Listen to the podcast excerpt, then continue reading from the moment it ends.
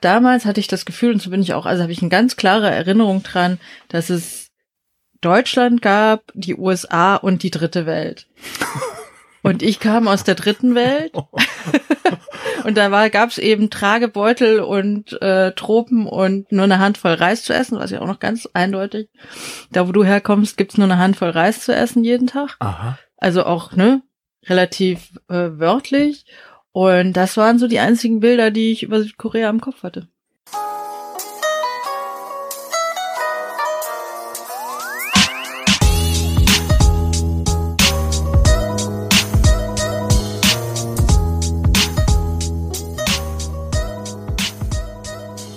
Ja, herzlich willkommen zu einer neuen Folge von Halbe Kartoffel. Mein Name ist Frank Jong und mein Gast heute ist Miriam Stein. Hi Miriam. Hallo, hi Frank. Ich denke immer an dieser Stelle müsste irgendwie so ein Applaus kommen oder irgendwie so ein, so ein ich brauche so ein Applausometer oder so ein oder so Asiaten, die sich hier so hinsetzen und so klatschen, wenn es sein muss. Ähm, du hast ja einen kurzen Weg hierher gehabt. Wir sind Nur hier durch in den Park.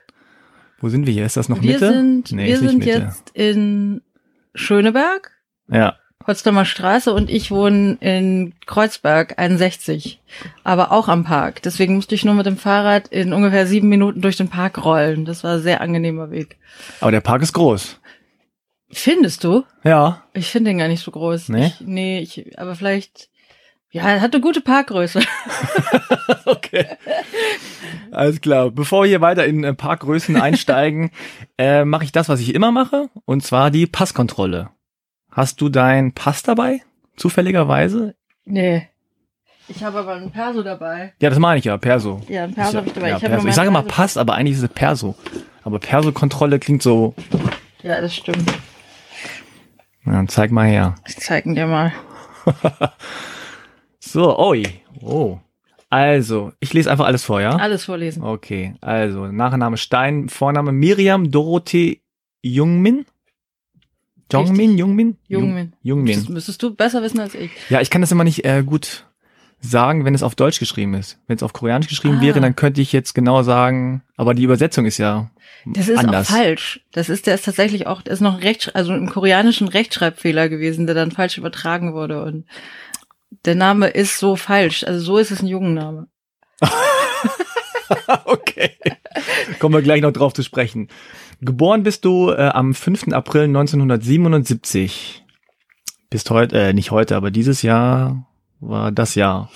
Es war das, ja. Die 40. Geburtsort Seoul. Stimmt auch alles nicht, aber da können wir später darüber reden. Was stimmt denn hier eigentlich? Nix. Erzähl's nicht den Behörden. Braune Augen, also Augenfarbe braun, besser gesagt.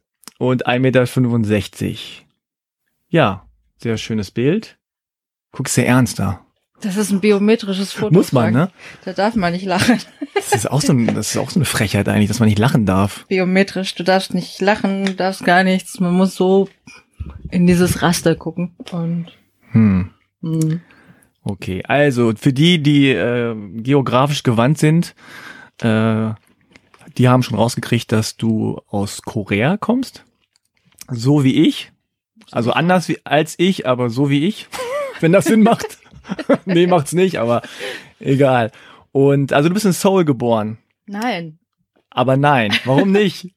Naja, also ähm, mir wurden immer zwei Geschichten erzählt. Zum einen, dass die koreanischen Behörden in den 70ern ganz unabhängig von äh, Waisenkindern nicht so richtig genau waren. Und ich habe zum Beispiel Bekannte, die äh, ein bisschen älter sind als ich, in der ersten Hälfte von den 70ern in Südkorea geboren sind und die auch überhaupt nichts wissen. Und äh, dadurch, dass halt die ähm, äh, weißt ja selber, Südkorea war ja wahnsinnig arm damals und dass es halt einfach nur diese lustigen dünnen Papierchen gab, wo irgendwas draufgeschrieben wurde.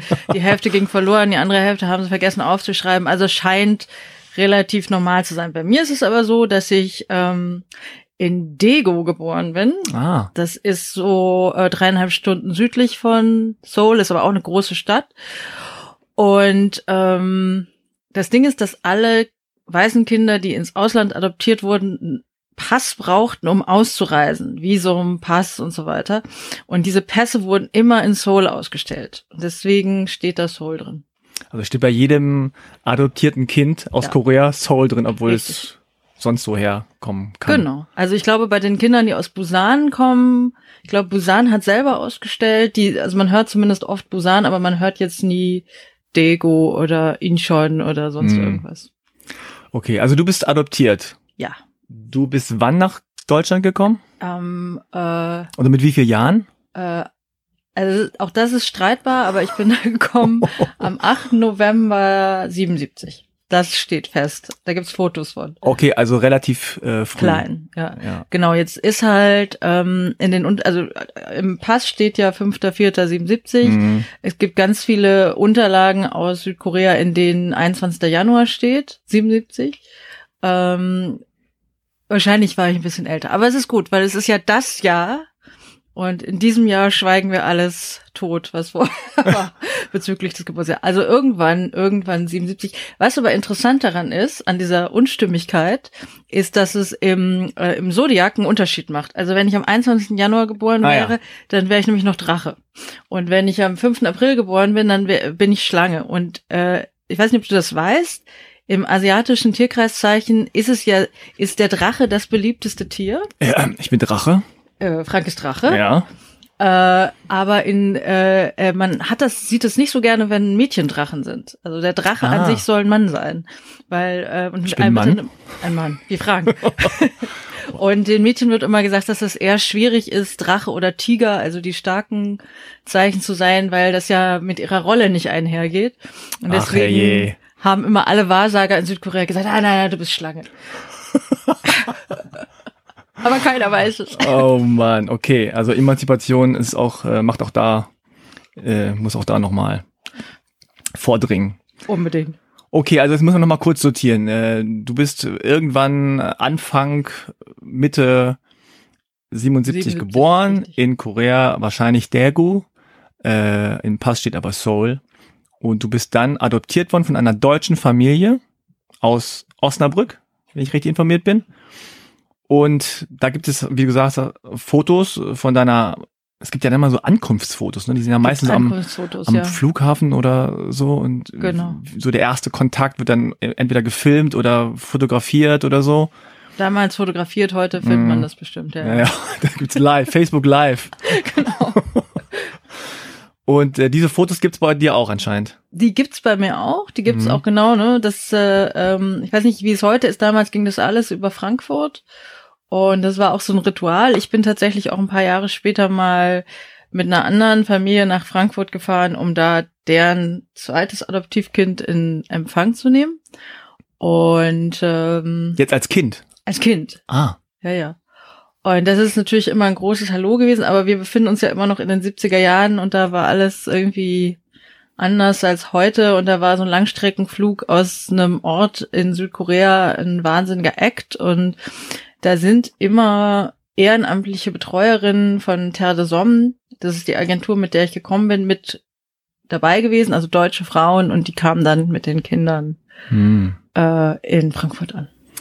Deine Eltern, also deine Adoptiveltern, haben noch eigene Kinder? Genau, die hatten schon zwei Kinder. Ein, also ich habe einen älteren Bruder, der ist Jahrgang 71 und eine ältere Schwester, die ist ein, Jahrgang 73. Mhm. Beide biologische Kinder meiner Eltern und dann bin ich, wie gesagt, 77 dazugekommen. Also wart ihr drei Kinder Wir dann? waren zu dritt, genau. Okay. Gab es so einen Punkt, äh, wo du gemerkt hast, dass du anders bist als die anderen?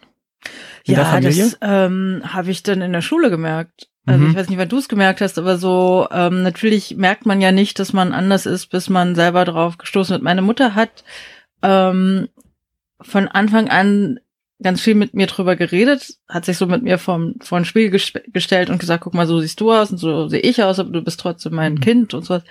Was ich gut finde, dass es halt nie zum Tabu wurde. Es wäre auch albern gewesen, ehrlich gesagt. Meine Familie ist total blond und alle sehen gleich Mama, aus. warum habe ich schwarze Haare? Nee, du hast keine schwarzen Haare. Das ist das Genau. Licht. Und natürlich so ähm, in der Schule, äh, und ich meine, wie gesagt, äh, in den 70ern in der niedersächsischen Provinz, da gab es auch keine Menschen mit Migrationshintergrund. Also weder türkischstämmige noch Grie griechischstämmige oder irgendwas stämmige, sondern da gab es einfach Norddeutsche. Und wenn es gut lief, mal ein paar Holländer. Oh, Und- wie exotisch. total exotische Holländer aus Enschede. Und ansonsten waren da einfach Osnabrücker und Osnabrücker sahen auch alle gleich aus und natürlich fiel ich da auf. Und natürlich wurde das auch thematisiert. Und äh, richtig verstanden habe ich das aber trotzdem nicht. Ich habe nur verstanden, dass es despektierlich ist. Und dann habe ich viel geweint und meine Mutter war auch, äh, man war ja damals auch ehrlich gesagt so ein bisschen hilflos mit dieser Situation. Man kam ja aus der 70er Pädagogik, die da besagte, also das genaue Gegenteil von äh, äh, Identities, nämlich dass alles gleich ist. Ist ja egal, wie du aussiehst. Ähm, also in meiner Familie hieß es halt, Gott hat alle gleich lieb und in äh, äh, linken, linksgrünen Kreisen hieß es äh, äh, alle unter einem Himmel und es war eigentlich die gleiche Philosophie, einmal säkularisiert und einmal religiös. Und wir wissen ja heute alle, dass es so einfach nicht ist und dass man erstmal zur Kenntnis nehmen muss, wer man ist und dann kann man über ne, über ein Miteinander reden. Und das war aber damals nicht so. Also waren alle immer wahnsinnig peinlich berührt, wenn Kinder anfingen, das zu thematisieren. Und das Lustige ist nämlich, das kennst du ja vielleicht auch, dass natürlich Korea als distinguiertes Land völlig verrückt war. Also man war dann Chinese, ja. Und weil aber natürlich Kinder in der deutschen Provinz in 77 auch Chinesen nicht kannten, wurde ich dann ganz schnell zum Pekinesen. Oh Gott, das habe ich schon, das habe ich schon voll verdrängt. Hast du auch, ne? ja, ja. Pekinese. Das ist, Pekinese ist ja nur, damit wir das klären, ist eine Hunderasse. Oh Gott. Das sind so kleine langhaarige Hunde mit so einem komischen Gesicht. Und die haben immer so eine Spange hier oben drinne. Aber ich meine, heute, ne, heute kann ich drüber lachen, weil natürlich, wie gesagt, die Herleitung mir so klar ist, wieso halt Kinder in der Schule gesagt haben, na du Pekinese. Aber es ist auch beachtlich, dass Kinder damals das Wort Pekinese kannten, aber nicht Korea. Richtig, danke, Frank, Also, danke. Das ist echt, Das ist echt, das Okay. ist bemerkenswert. okay, also wir, wir haben schon ein bisschen was erreicht. Ich wir haben voll meinen. was erreicht. Okay. Boah, Pekinese, jetzt kommen so komische Erinnerungen hoch. Ähm, so ein Gefühl irgendwie. Naja, okay, Pekinese. Pekinese. Jetzt muss ich mich ja mal wieder sammeln. ja, okay, also klar, es ist äh, wahrscheinlich ähnlich wie bei mir auch gewesen. Du wächst halt auf als Kind, du raffst das alles noch gar nicht so richtig und ist auch egal. Und dann kommst du in die Schule und dann fängt so deine Integration in die Gesellschaft an. Du hast so Kontakt mit anderen Menschen, die nicht in deiner Familie sind und nicht befreundet sind. Und dann kommen einfach Fragen auf. Und Kinder sind da ja sehr direkt, was ja auch gut ist und ist heute auch nicht anders. Die fragen dann direkt, hey, wie, warum hast du so Haare und wieso siehst du so aus und so. Gab es da auch wirklich direkte Fragen, äh, warum bist du so und deine Eltern sehen so aus? Haben die das dann schon direkt gerafft? Ich glaube ehrlich gesagt nicht. Also Hm. ich glaube, da ging es ganz speziell nur um mich. Das haben die Erwachsenen. Die Erwachsenen haben dann wiederum äh, meine Eltern gefragt, äh, ne, ganz süß, aber wer ist denn der Vater und wieso sich mit Ausländern einlassen und sowas und all das ist natürlich auch gekommen. Aber das ist nicht zu mir vorgedrungen. Hm. Und äh, wie gesagt, so eine allgemeine Hilflosigkeit gab es, aber es gab auch ganz viel ähm, Akzeptanz natürlich. Also ich glaube halt, das ist so frei nach Baldwin, dass man natürlich selber, du kommst in die Welt und weißt nicht, dass du anders bist und dann sagt dir die Welt, dass du anders bist und ähm, Aber nicht Alec Baldwin. nee. Okay. Kleiner Scherz am Rande. Ah, Literatur hier. Ja, Entschuldigung, das habe ich dich unterbrochen. Jetzt habe ich den Faden verloren. so, Jetzt müssen wir sorry. woanders weitermachen. Ja, also auf jeden Fall ist es so, dass die, dass die Eltern der Kinder, die dann da geredet haben, dass denen vielleicht auch erklärt haben, ja, die kommt aus einem anderen Land und die wurde dort hier aufgenommen und adoptiert und so weiter und so fort. Ähm, und du sagtest, innerhalb deiner Familie war das auch nie ein Tabu. Also es war immer ein offenes Gespräch und äh, wie sind deine Geschwister damit umgegangen? Ich glaube, für die war das auch, ehrlich gesagt, das Lustige bei Kindern ist ja, dass sie das erst sehen und dann aber sofort wieder vergessen, wenn ihnen eine plausible Erklärung für das andere Erscheinungsbild gegeben wird. Also meine, ich glaube, meine Geschwister, die seh, haben das einfach nicht mehr gesehen. Ich glaube halt, Mhm. dass, also auch in der Familie mit meinen Eltern gab es halt die gleiche Hilflosigkeit. Also meine Mutter hat ähm, mir erzählt, da gibt's auch Fotos von, dass ich halt am Anfang in so einem Tragesitz gesessen habe, ne? Vorher, Ja.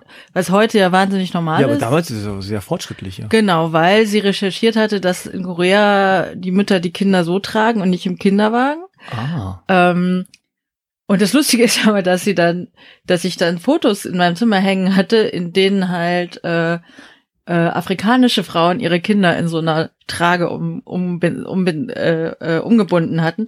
Und meine Eltern auch ganz fest davon ausgegangen sind, dass es in Südkorea tropisch und feucht und sonst wie ist. Das heißt, es wurde zum einen, was, was stimmt, das stimmt, das ist ja bis heute so, dass äh, in, in Südkorea und Japan die Mütter die Kinder wirklich eher in Tragesäcken haben.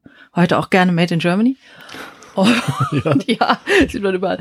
Und ähm, das ist so eine das waren alles so Halbwahrheiten. Also ja, Tragesack, mhm. aber nee, keine keine Tropen und auch keine keinerlei Verbindungen äh, zu äh, Ländern in Afrika und es war gab damals hatte ich das Gefühl und so bin ich auch also habe ich eine ganz klare Erinnerung dran, dass es Deutschland gab, die USA und die dritte Welt. Und ich kam aus der dritten Welt. und da war, gab's eben Tragebeutel und äh, Tropen und nur eine Handvoll Reis zu essen, was ja auch noch ganz eindeutig.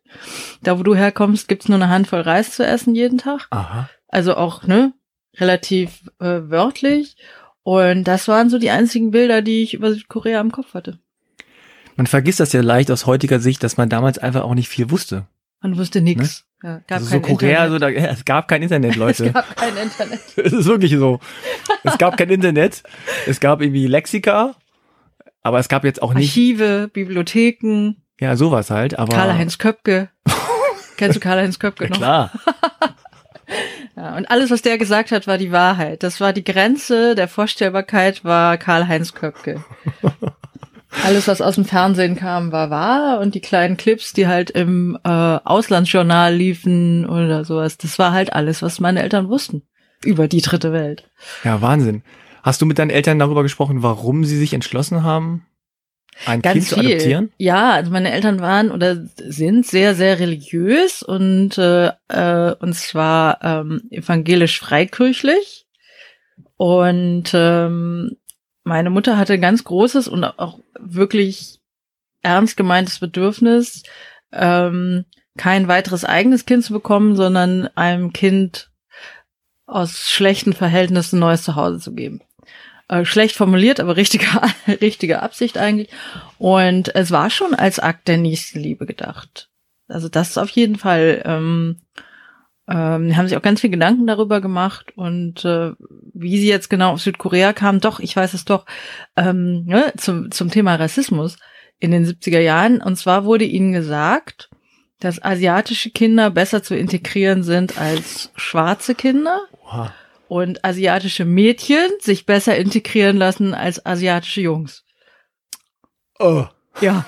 Das kommt jetzt direkt nach dem Pekinesen. Oh jetzt Gott. Jetzt bin ich und, richtig down. und deswegen, äh, deswegen hatten die sich dann für Südkorea entschieden. Ah. Und da gab es extrem viele Waisenkinder zu der Zeit. Also ja. extrem viele. Es gibt wirklich, also mir wurde mal erzählt, dass ich gefunden, dass ich in einem Pappkarton gefunden wurde, in Zeitungspapier gewickelt. Und das ähm, hab, ich habe das alles versucht zu recherchieren. Das kann man nicht recherchieren, aber was ich gefunden habe, ist, dass äh, André Previn, das war der erste Ehemann von Mia Farrow. Und Mia Farrow und André Previn haben, glaube ich, sieben Kinder adoptiert aus Südkorea.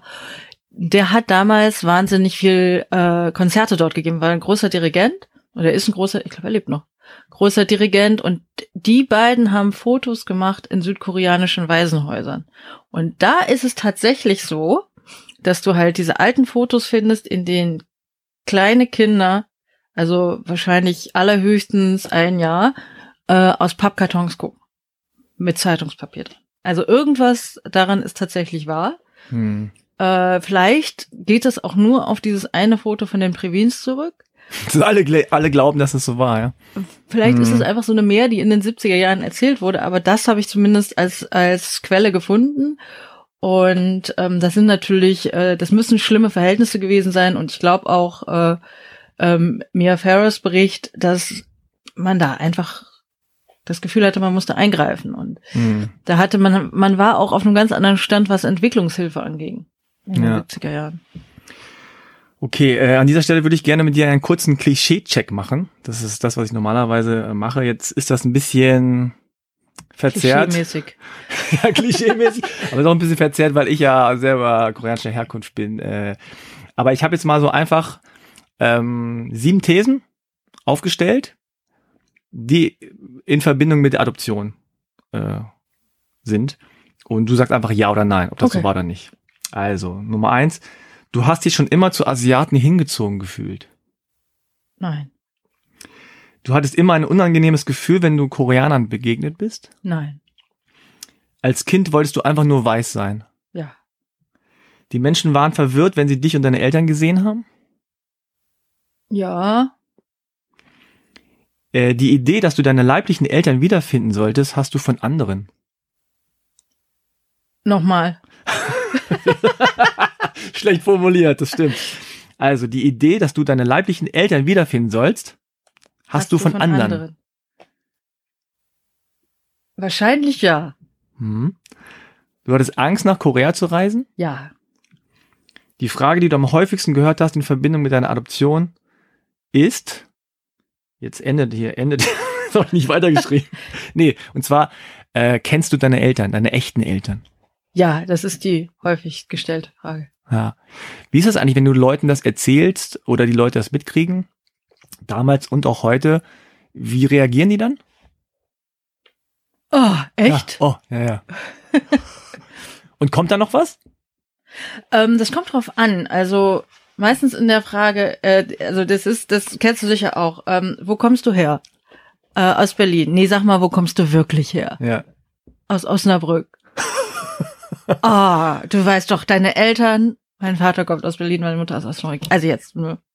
ja, ich bin in Südkorea gewandert. Da siehst du. Da haben wir, da haben wir Da haben wir es ja So. endlich. Ähm, wie bist du hierher gekommen? Ja, ich bin adoptiert. Oh. Ähm, und dann kennst du deine Eltern? Nein. Und hast du versucht zu finden? Ja. Und nichts gefunden? nee. Also es ist eigentlich immer der gleiche Frage. Ablauf, aber es ist natürlich schon ähm, auch ein wirkliches Interesse da. Es ist natürlich auch kurios. Ich finde es ja selber manchmal kurios Mhm. dass man so ein so ein äh, Findelkind ist. Aber äh, ja, das ist im Grunde das, was danach kommt, nach der Frage, äh, hast du da, kennst du deine leiblichen Eltern? Ja. Jetzt ist ja oft so, dass ähm, die Pubertät immer so ein Wendepunkt ist oder so ein, so ein, ja, so ein Moment, wo man sich einfach wieder äh, anders orientiert und man möchte raus in die Welt und man möchte sich selber finden und seine Identität äh, und, und wer man ist und was man kann und so weiter. War das sehr geprägt von, von deiner Herkunft, von der Adoption und von der Art und Weise, wie du in der Familie aufgenommen wurdest oder wie du in der Gesellschaft aufgenommen wurdest? Oder würdest du sagen, das ist so eine ganz normale Pubertät gewesen? Nee, ich glaube, das war schon ziemlich davon geprägt, aber das Interessante war halt, dass das komplett genderorientiert war, weil das erste, woran ich mich halt erinnere, und das ist eigentlich im Nachhinein auch wahnsinnig lustig, ist, dass halt, dass halt die, die westfälischen oder äh, niedersächsischen Mädchen halt sehr kurvig wurden. Ach so, ja, okay. Und Ja, ich halt verstehe. nicht. Ich sah halt immer so aus wie ich. Also es ist so Lollipop, ne, weißt du, so dünne Körper und so ein riesen Kopf da oben drauf. Und ich habe halt, ähm, wenn ich zum Friseur gegangen bin, dann wusste keiner, wie man die Haare schneiden sollte. Es Ja, das kenne ich auch, ja. Große Hysterie. Was soll ich denn damit machen? Du Arme. Echt? Und äh, irgendwie was Schminke angeht. Meine Mutter hat sich ja überhaupt nicht, also wie gesagt, so Freikirchler, ev evangelikale Familien, das ist sowas mit Make-up und so weiter natürlich auch jetzt nicht so ein großes Thema. Das heißt, es gab keine Produkte, die passten, ähm, Klamotten passten nicht, BHs passten nicht. War so, auch so, ich bin bei so einem Laden gegangen und dann wird man ja so gemessen als Mädchen, kommt dann so eine Tante mit so einem Maßband und die Tante, die kann so, also du brauchst wirklich gar nichts, also das, da ist ja gar nichts. ähm, das war so, so ein andauerndes Laufen gegen so das Frauwerden. Also so nach dem Motto, ich glaube, ich werde keine Frau, weil ich bin ja Asiatin.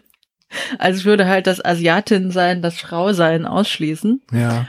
Und äh, das war schwer. Also das war echt schwierig. Und ähm, da konnte mir auch wirklich niemand helfen. Und das war halt, da kam noch eine Tragödie dazu, weil die einzige Koreanerin, die ich kennengelernt habe, war eine koreanische Krankenschwester, die äh, bei uns in der Straße wohnte. Und die hatte selber eine Tochter aus Südkorea adoptiert und ähm, die war damals, also heute würde ich sagen, vielleicht Ende 20, Anfang 30. Und was ich aber nicht über sie wusste, und die hat mir so beigebracht, wie man Jabshare macht und so weiter, so die ersten. Also Glasnudel, ja, ja, Salat. Hm? Die ersten Wege in Richtung äh, koreanische Kultur. Und ich weiß bis heute nicht, wie die arme Frau hieß, außer Frau Mühlbauer, weil sie ja mit Dr. Mühlbauer verheiratet war. Die, Ah, äh, interessant. ja, und die war total äh, depressiv. Und die war von einem Tag auf den anderen dann nicht mehr da, weil sie in, in die Klinik eingeliefert wurde und hat dann tatsächlich in der Klinik Selbstmord begangen. Oh. Das heißt, Frau Mühlbauer konnte mir auch nicht mehr helfen, weil die war halt, wie gesagt, eine koreanische junge Krankenschwester ne, in den 80er Jahren Dauerwelle und sowas. Und ähm, die hätte ich vielleicht mal fragen können, wie eben aus so einem asiatischen Mädchen vielleicht irgendwann mal eine Frau wird, aber die verstarb dann auch und da fehlte halt jegliche Form von Rollenmodell. Und das war schon schwer. Also da hätte ich im Nachhinein, irgendwann kam dann Maggie Chung in mein Leben, eine chinesische Hongkong-Schauspielerin, die dann später sehr berühmt wurde in dem Film In the Mood for Love. Und das war wahrscheinlich die erste Frau, also der, der erste Mann ist lustigerweise Bruce Lee, wie wahrscheinlich bei vielen von uns, ne? Der dann irgendwann so, ah, wenn Bruce Lee irgendwie in der Welt klarkommt, dann gibt's auch einen Ort für mich. Aber das war schwer auf jeden Fall. Ja. Ja, vor allem, wenn ein Asiate Bruce heißen darf. Naja, also in Ja, heißt er ja nicht Bruce, aber ähm, also das, das ist interessant, was du sagst, weil bei mir ist es natürlich ein bisschen anders, weil ich ja in einer koreanischen Familie aufgewachsen bin und natürlich dadurch auch in Hannover, vielleicht ein bisschen größer als Osnabrück, bisschen weltoffener, bisschen weiter schon, relativ viele Familien äh, da waren, äh, also deutsch-koreanische Familien, nur koreanische Familien und so weiter. Und ähm, ist nicht so, dass ich da jetzt große Role Models gefunden hätte, aber ist natürlich so, dass du einfach auch dieses Leben, Kommune Community mitbekommen, genau ja. da irgendwie so kennengelernt hast und Essen und so weiter. Das, das hast du ja in dem Sinne alles nicht. Nee. Ähm, wie, wie hast du so da in Anführungszeichen rausgefunden oder hast du dir dann, du hast gesagt, ja, dann Bruce Lee, dann kam so langsam, sieht man in der Welt andere Asiaten irgendwo auftauchen. Hast du da direkt danach gesucht oder ist das so einfach nebenbei äh, dir zugeflogen? Ne, ich gehöre ja noch zu dieser Generation mit einer wirklich sehr, sehr großen Amerikasehnsucht. Ich auch, ja. Das ist ja heute schon fast verrückt, aber das war ja damals so ein ganz großes Ding. Und ich bin dann mit 16, habe ich ein Austauschjahr in die USA gemacht und hatte dann Glück und bin ähm, in Washington DC platziert worden an einer äh, Kunst-Highschool. Also sowas wie diese Fame-Schule. Und die war kurioserweise, weil in den USA wie in, wie in Deutschland auch, hat man halt diese Nachbarschaftsschulen. Du gehst halt in die Schule, die am nächsten an deinem, an deiner Adresse ist. Außer man hat zum Beispiel besondere Talente, wie zum Beispiel künstlerische Ambitionen. Und dann kann man äh, sich bewerben an anderen Schulen. Und dadurch, dass Washington DC zu dreiviertel afroamerikanisch ist und die meisten afroamerikanischen Wohnviertel natürlich ökonomisch schlechter gestellt sind, war diese Schule zu 98 Prozent schwarz. Das heißt, ich kam aus dem weißen Osnabrück ins knallschwarze Washington DC. Und ähm, aber auch das spielte das und da gab es halt ein, eine eine Schülerin namens Florissa Reynolds und Florissa nee entschuldige Florissa Reynosco und Florissa Reynosco war oder ist lebt ja immer noch ist Philippiner und die war Asiatin also Südasiatin und das war in den 90er Jahren gab es das erste Black Pride Movement, äh, äh, was sich so mit diesem Back to the Roots, mit dem Pan-Africa-Gedanken auseinandergesetzt hat. Das erste Mal seit den 60ern. Und äh, deswegen fanden die mich alle total cool. Weil sie dachten so, ja, sie ist Deutsche, das ist ein bisschen komisch und auch ein bisschen unheimlich, weil das war auch das Jahr, in dem Schindlers List rauskam. Aber sie ist ja auch Koreanerin. Und das ist ja total unique. Und deswegen bin ich da eigentlich ziemlich schnell, ziemlich gut akzeptiert worden. Wahrscheinlich besser, als wenn ich nur eine weiße Deutsche gewesen wäre. Ja. Und äh, das fand ich total interessant, dass die sich so damit auseinandergesetzt haben, wo ihre Urahnen herkommen. Die eine war dann Zulu, die andere war also wirklich absurdeste Stämme quer über den afrikanischen Kontinent verteilt, obwohl die in meinen Augen natürlich alle totale Amis waren, ja.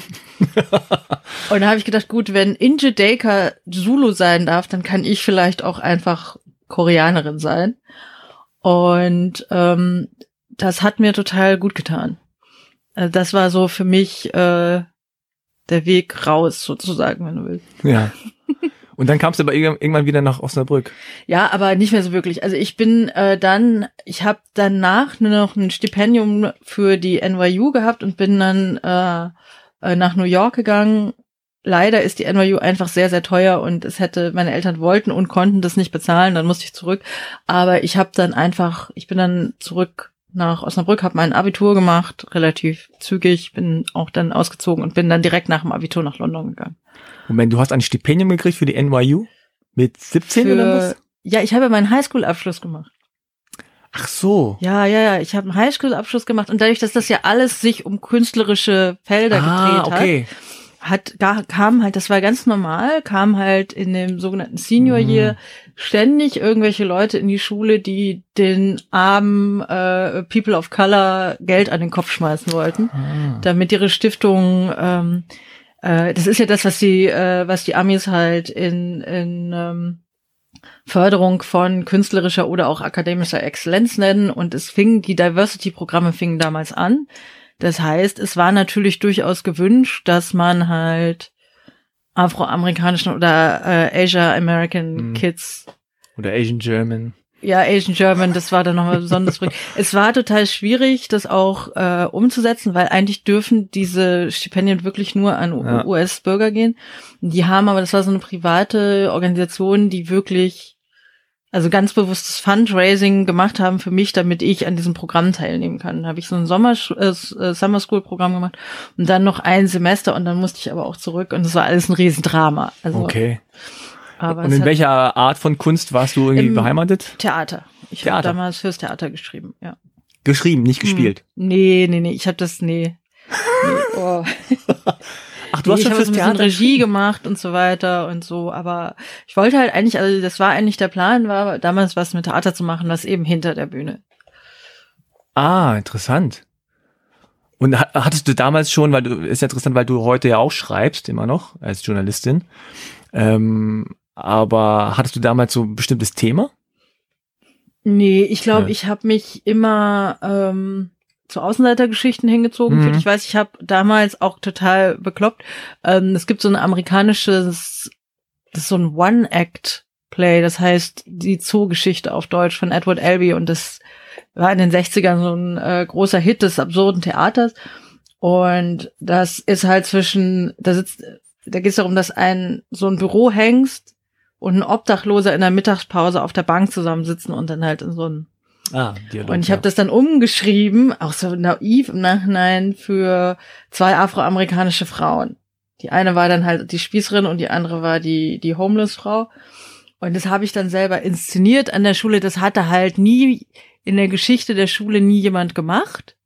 War jetzt auch nicht besonders gut oder so, aber ich glaube, dass halt sehr amerikanisch man äh, sich wahnsinnig darüber gefreut hat, dass überhaupt mal ein Schüler auf die Idee gekommen ist, sowas als Eigeninitiative zu machen. Hat dann danach, im Jahr danach auch sofort jemand anders gemacht und ich glaube, das war der ganze Grund, warum sie dieses Stipendium so vorangetrieben haben. Weil sie irgendwie dachten, also wie gesagt, es war nicht besonders gut oder nicht Ach, besonders. Nee, nee, also ich, ich glaube auch im Nachhinein, ich hatte, ich hatte äh, wenig Talent irgendwie dafür, aber ich ähm, Du hast es getan. Hab's getan. Ich wollte es halt it. auch unbedingt machen. Ich weiß Ja. auch im Nachhinein eine gute Frage wäre, warum wollte ich das eigentlich? Ich hatte einfach Bock drauf.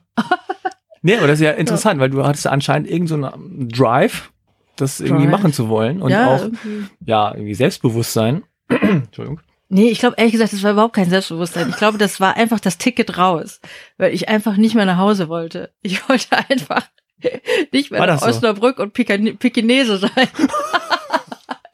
ich war jetzt da raus und dann, Dann lieber Theaterstück in Washington DC schreiben. ja, dann lieber und dann irgendwas. NYU. Ah. Irgendwas. Ist natürlich auch, kannst du dir vorstellen, man ist so irgendwie dramatischer Teenager von 17 Jahren und Oh man, ja, das äh, kann ich mir vorstellen. Aber dann, ja, große Dramatik. ja. Dann, als es hieß, oh nee, wir können nicht zahlen und so, und du musst wieder zurück. Ja, das ist ganz schrecklich. Im Nachhinein tun mir auch, ich meine, ich Tut jetzt dir noch- selber leid.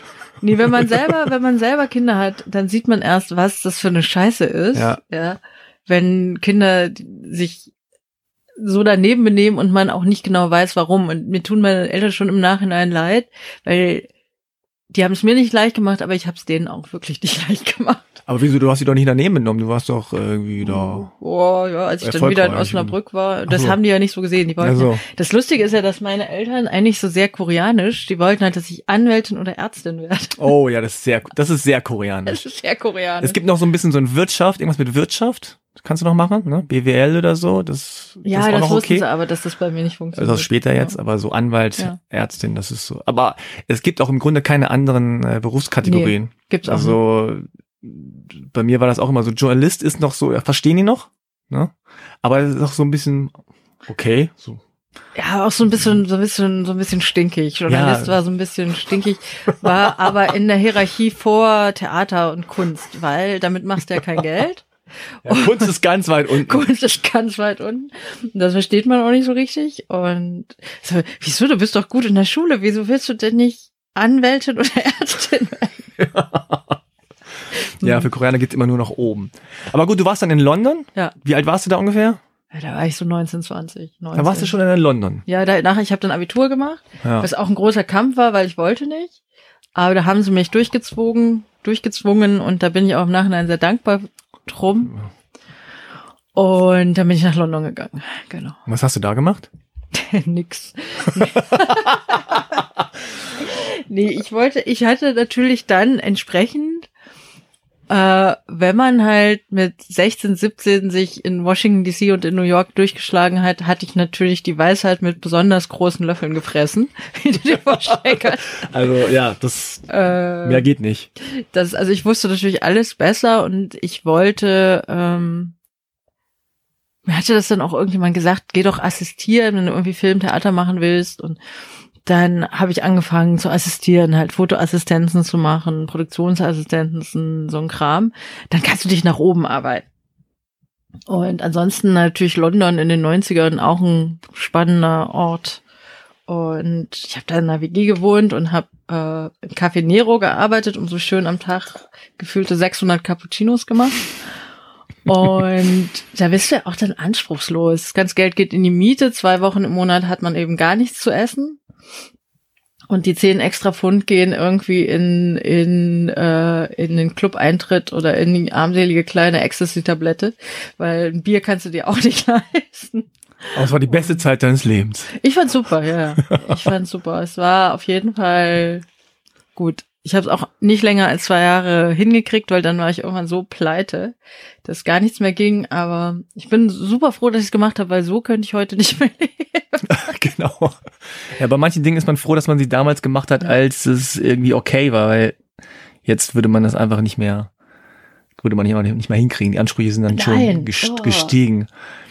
Ähm, aber es klingt schon so ein bisschen küchenpsychologisch gesehen, oder nicht küchenpsychologisch, aber äh, du wolltest einfach raus aus der Provinz, ne? Also du wolltest ja, einfach wollte weg und raus weg. in die Welt und, ja. und so weiter. Ja. Und äh, wahrscheinlich kann ich mir vorstellen, ist dieses so Englisch sprechen, wenn man so 18, 19 ist und man kann wahrscheinlich ziemlich gut Englisch, in deinem Fall, dass man auch da wirklich das Gefühl hat, die Welt steht einem so offen, ne? weil man einfach auch sprachlich so sich überall Na, du hast vor allem, man kann sich ja, wenn man dann wirklich sehr gut eine andere Sprache sprechen kann, kann man sich ja komplett neu erfinden. Und, das hast du getan. Bestimmt. Also ich bin mir heute bis heute sicher, dass die englischsprachige Miriam eine andere ist als die deutschsprachige, weil ähm, im Englischen durch diese ganze Phrasendrescherei einfach die, die Schüchternheit so weggeht oder besser überspielt wird. Und es mhm. ist, ähm, man kann einfach besser Smalltalken. Man weiß auch, dass das, was man sagt, einfach viel weniger ernst genommen wird. Also nicht im Sinne von ernst genommen, sondern viel weniger Gewicht zufällt weil man so. Ja, es, es fließt bla, bla, einfach ein bisschen bla. lockerer. Ja, ne? es fließt einfach lockerer. Und ich glaube, da konnte ich mich. äh, ich finde es immer noch interessant. Also ich war jetzt gerade dort und ähm, das fließt es einfach besser. Das ist auch als also in den USA so, jetzt, nicht in London. In den USA, genau. Ja. Und ähm, das fängt schon an, wenn man ins Flugzeug steigt und äh, ich weiß schon ganz genau, ich höre diesen Ton und ja. weiß so, okay, jetzt geht alles ein Halbton nach oben. Aber ist auch interessant, weil äh, ich auch gemerkt habe, jetzt vor zwei, fast drei Jahren war ich in den USA kurz für ein paar Tage und da habe ich auch wieder gemerkt, dass es nicht nur die Sprache ist, sondern auch die Mentalität ist dann völlig andere als in Deutschland. Ja, ganz anders. Also dieses dieses Smalltalk, was ja in, aus deutscher Sicht immer so ein bisschen so abgetan wird, so, ah, es ist oberflächlich und so. Aber ich fand das total angenehm. Also gerade für jemanden, der fremd ist, so, hey, wie geht's dir? Alles klar, bekommst du? Ja, nee, cool, alles klar, schönes Wochenende, mach's gut, bis bald und so. Und das ist äh, irgendwie so eine, äh, so eine entspanntere Atmosphäre, äh, als jetzt hier in Deutschland, wo man immer so irgendwie so ein bisschen zugeknüpft ist. Das fand ich sehr angenehm irgendwie. Naja, und diese ganze jetzt halt in dieser ganzen Debatte von Identity Politics und gerade ich war in, in Los Angeles, weißt du ja selber, in Los Angeles gibt's äh, fast mehr Koreaner als alles andere. Und in Korea. und ähm, dieses Gefühl, sich erklären zu müssen, ist natürlich einfach gar nicht da, weil du hast halt, ähm, also jetzt mal Spaß beiseite, ich glaube wirklich, dass mittlerweile in Los Angeles genauso viel Spanisch gesprochen wird wie Englisch. Und ähm, Koreatown, ich habe das Gefühl, es ist jedes Mal größer. Mhm.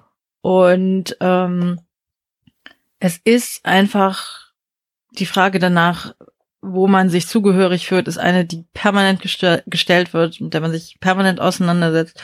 Und da passiert natürlich was, auch in der äh, in der weißen Bevölkerung und man geht auch nie, also ich war jetzt da für ein Fotoshoot, man geht nie ans Set und ist der einzige nicht Weiße. Mhm. Das ist immer so, dass irgendwie, das stehen zwei, drei Latinos rum, dann steht meistens noch ein anderer Asiate oder Asiatin dabei und dann sind irgendwie Afroamerikaner dabei. Und dann ist äh, äh, einfach nicht so darauf festgelegt, dass die Medienwelt, ne, wie sie ja hier ist, einfach wahnsinnig straight weiß ist. Ja. Und äh, also nicht straight im sexuellen Sinne, sondern einfach, man hat halt die weiße Mittelklasse und obere Mittelklasse bedient die Medienwelt. Und dort drüben ist es halt so, dass einfach, äh, dass es äh, besser durchmischt ist. Und das gibt mir natürlich ein viel besseres Gefühl. Ja. Ähm, jetzt warst du in, in London und dann warst du so zwei Jahre da, hast du gesagt, ein bisschen Mitte 20 ja. gewesen ja. ungefähr. Was hast du dann gemacht? Dann habe ich ein Praktikum in München gemacht und war ein Jahr in Köln und dann bin ich nach Berlin gekommen und ich bin, das war 2001 und jetzt bin ich 16 Jahre hier. Wow. 2001. Und ähm, Wusstest du denn immer, was du beruflich machen willst? Oder bist du so durchnavigiert und hast gesagt, irgendwie Theater, Medien? Ja, irgendwas mit Medien. Irgendwas ja. mit Medien. Irgendwas mit Medien auf jeden Fall. Ich bin auf jeden Fall aus der irgendwas mit Medien-Generation. Ich wollte ja ja geklappt. eigentlich was mit, irgendwas mit Film machen und das hat ja irgendwie nicht geklappt. Und nee, ich bin immer ehrlich gesagt tatsächlich ganz blöd dem Geld hinterhergerannt, aber nicht ähm, dem vermögenden Geld, sondern äh, der Pleite weggerannt und äh, ich hatte äh, tatsächlich nie Geld. Dann habe ich irgendwie mit Mitte 20 äh, mal kurz äh, so ein Papier unterschrieben, wo ich Teil von der GmbH wurde und auch so wirklich dumm nichts von Kleingedruckten gelesen hatte, damit gescheitert bin, dann auch viel Schulden hatte und einfach nie Kohle hatte. Das heißt, ich musste immer Geld verdienen. Ich musste mir immer überlegen, womit ich Geld verdiene, wenn ich eben nicht weiter gefühlte 600 Cappuccinos am Tag machen möchte, was ich halt nicht mehr wollte. Ich hatte aber zu dem Zeitpunkt echt null studiert. Wirklich, das muss man ja. auch sich immer mal wieder vor Augen halten. Ne? Irgendwas mit Medien hieß ja auch damals, dass man irgendwie äh, sich schon durchschlägt und äh, hatte alles Mögliche ausprobiert, hatte auch Musikvideos gemacht und Werbefilme gemacht und habe dann aber eigentlich gemerkt, habe auch einen Kurzfilm gedreht, dass das alles echt nix für mich ist und dass mhm. mir das wenig Spaß macht und dass das Resultat wenig befriedigend ist und deswegen ähm, bin ich dann eigentlich, ich habe mich immer viel mit Musik beschäftigt und bin dann über einen Bekannten bei der Specs gelandet als Autorin. Und das hat dann irgendwie funktioniert. Wirklich zufällig. Und da, also auch wie immer schlecht, es wurde bezahlt. Äh, und dann habe ich irgendwann einen Anruf bekommen vom SZ Feuilleton und bin dann äh, als freie Autorin im SZ Feuilleton gelandet, auch schlecht bezahlt, aber ein bisschen besser als die Speck. So Süddeutsche. Und Zeitung. genau. Und äh, sind mal alles schlecht bezahlt, ne? Das nervt. Mega schlecht bezahlt. Und heute wird's ja noch schlechter bezahlt. ja. Aber ich hatte, ähm, nee, und so, so kam dann eins zum anderen. Dann habe ich 2008, 2006 bin ich nach Südkorea gefahren. Genau, da wollte ich jetzt drauf hinaus. Also du ja. hast, äh, wie wir raus sind, sehr viel gehustelt, ja, wie man so schön sagt, viel gearbeitet, viel rumgemacht und äh, äh einfach immer unterwegs gewesen. Ähm, wann kam denn bei dir der Punkt, wo du gesagt hast, so, okay, jetzt mal kurz mal innehalten, du musst mal irgendwie in Richtung Korea dich orientieren, du musst mal gucken, wo du herkommst, ob deine Eltern, deine leiblichen Eltern noch leben. War das immer so ein, so ein Gefühl, wo du dachtest, oh, äh, das verdränge ich, verdränge ich, verdränge ich und irgendwann hast du gesagt, nee, ich verdränge ich nicht mehr oder kam das einfach so aus dir raus? Naja, also es gab natürlich auch Phasen in meinem Leben, wo ich einfach dachte, pff, Korea, uns doch egal und ne, das ist so die Bananengeneration, das kennst du ja auch, ne, außen gelb, innen weiß und äh, das ist natürlich einfach so, äh, äh, ich kann mich noch erinnern, dass eine alte Freundin aus Köln mir irgendwann ich wünschte echt, ich hätte dieses Buch aufbehalten, äh, behalten, einen Reiseführer Südkorea geschenkt hat. Und dieser ganze Reiseführer, Frank, da stand nur drin, wie fürchterlich, unerträglich und schrecklich dieses Land ist und dass man eigentlich, sobald man da ist, möglichst schnell wieder Land gewinnen soll. Das Essen ist zu scharf. Äh, das ist so und ich, sie wollte mir natürlich damit sagen, du musst dich mal mit deinen Wurzeln auseinandersetzen. Und ich fand das. Ach aber, echt, das ist ja ein interessanter Versuch. sie, kommt, sie hat das Buch nicht geschrieben. Und ich weiß noch, wie pikiert ich war. Und ich sagte, was soll ich denn damit? Ja, und was soll ich denn da? Und äh, dann gab es immer mal Leute, die gesagt haben, ich fahre mit dir zusammen dahin. Und ähm, Ah, ja, das ist das, was ich vorhin meinte mit diesem die Idee, dass du deine leiblichen Eltern wiederfinden musst oder, oder deine Identität da in Korea, dass das so ein bisschen auch von außen immer so, also das ist mein, ähm, mein Gefühl, ich habe ja auch schon ein paar adoptierte Koreaner mhm. getroffen und ich habe das Gefühl, dass es oft so ist, dass man es oft lange verdrängt oder ja. Sich damit nicht beschäftigen möchte oder, oder einfach nicht tut. Und dann von außen immer so dieses, Mensch, aber deine Eltern und vielleicht sind, leben die noch und wer weiß, was mit denen ist und so. Und du selber denkst immer, ja, pff, interessiert mich nicht. Und dann irgendwann aber kommt's dann doch. Naja, das Ding ist, dass man sich ja an einem, irgendeinem Punkt fast dafür schämt. Für, also sowohl, hm. dass man überhaupt äh, äh, asiatischer Herkunft ist und dass man nichts weiß und dass man nie da war. Und ähm, also es ist irgendwie wie so ein unangenehmer, bisschen wie, die, wie so eine äh, ähm, wie so eine Steuererklärung, ja, mhm. die man so vor sich hinschiebt. Und äh, es ist natürlich klar, dass man alles läuft darauf hinaus, dass man irgendwann dahin will und muss.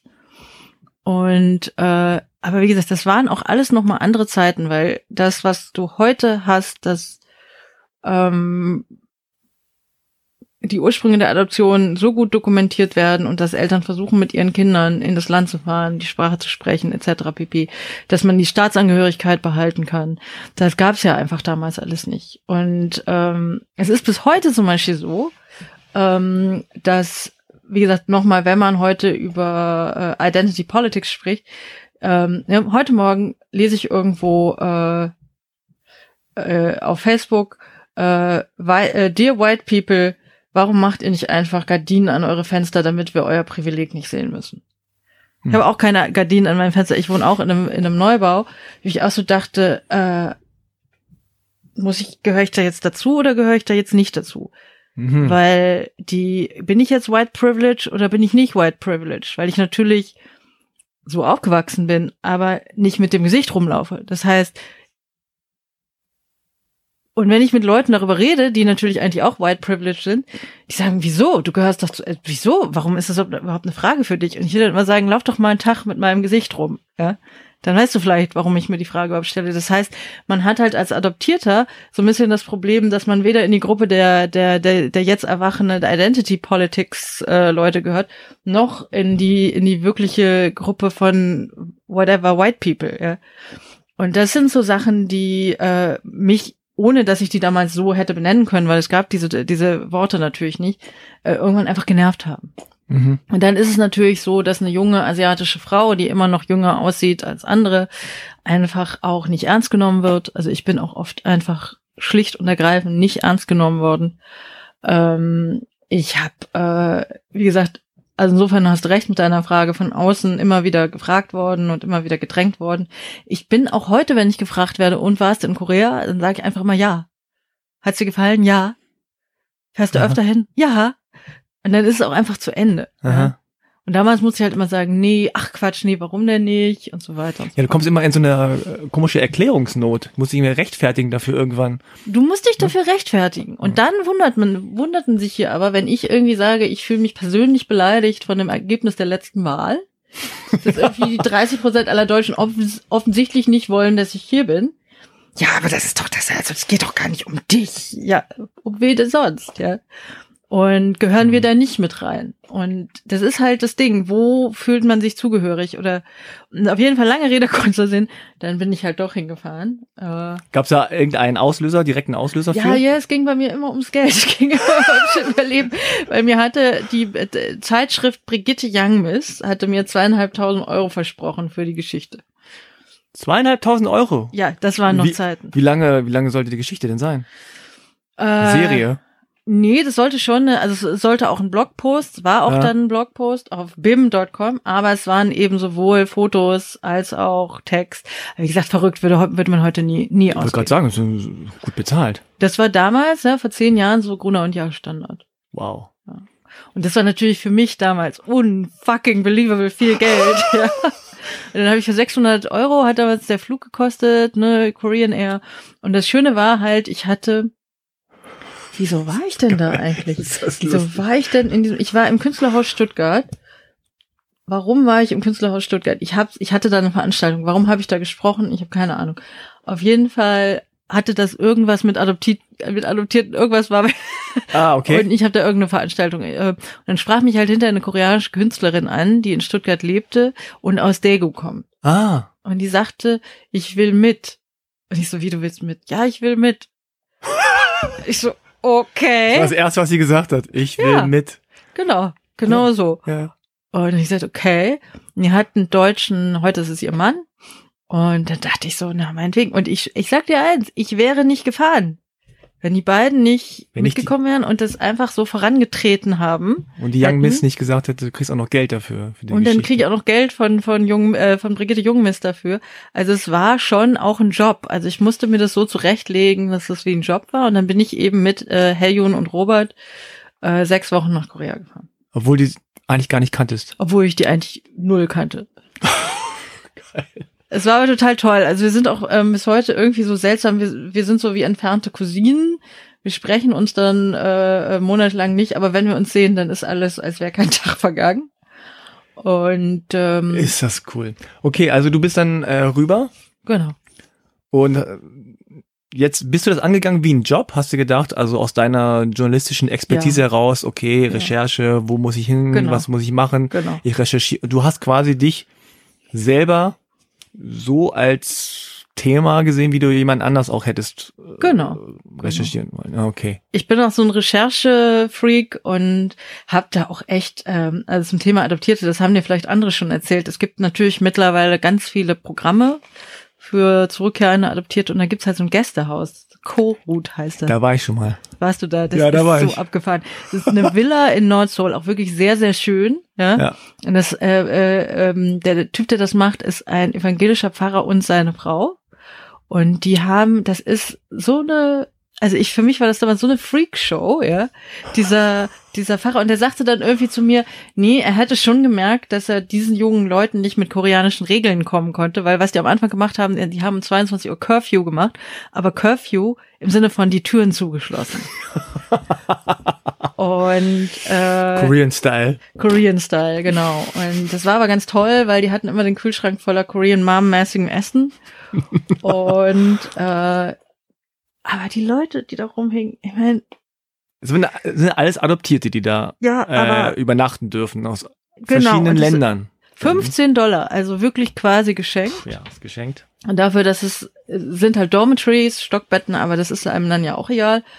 Und nur, also mir war halt sofort klar, dass ich in dieser adoptierten Szene, das waren im Grunde, also jetzt mal, ne, Küchentisch, psychologisch, alles Sozialfälle. Ja. Das waren die, also ich dachte, ich wäre verwirrt, ja. Äh, ich war so nicht verwirrt und äh, so geradeaus. Und da war ein Mädchen, das werde ich nie vergessen, Amy hieß die, die ähm, hat ja ähm, Krankenschwester aus, ich glaube Portland, Oregon, irgendwo an der an der Nordwestküste von den USA. Und die hatte ihre Mutter getroffen. Okay. Sie hatte die, die war jünger als ich und Kinder, die in den 80er Jahren geboren wurden, die haben relativ gute Chancen. Und die erzählt, die war halt völlig fassungslos. Sie meinte, es ginge ihr jetzt eigentlich noch schlechter als vorher, weil ihre Mutter, äh, sie hätte die getroffen und können ja nicht miteinander sprechen, weil Amy natürlich kein Koreanisch sprach. Und auch was Vorbereitung angeht, ne, diese ganzen, diese ganzen Sühneprozesse in Südkorea hatte ihr halt niemand erzählt, dass sie halt mit dem Kopf in den Tofu-Block hauen und dann den, das mit, mit Stäbchen Tofu den Kindern füttern und auf die Art halt um Vergebung. Und dann hat die halt nur gesehen, wie diese 50-jährige Frau ihren Kopf in diesen Tofu-Block gehauen hat und dann mit dem, mit dem Kopf zerhauenen Tofu diese Krankenschwester füttern wollte.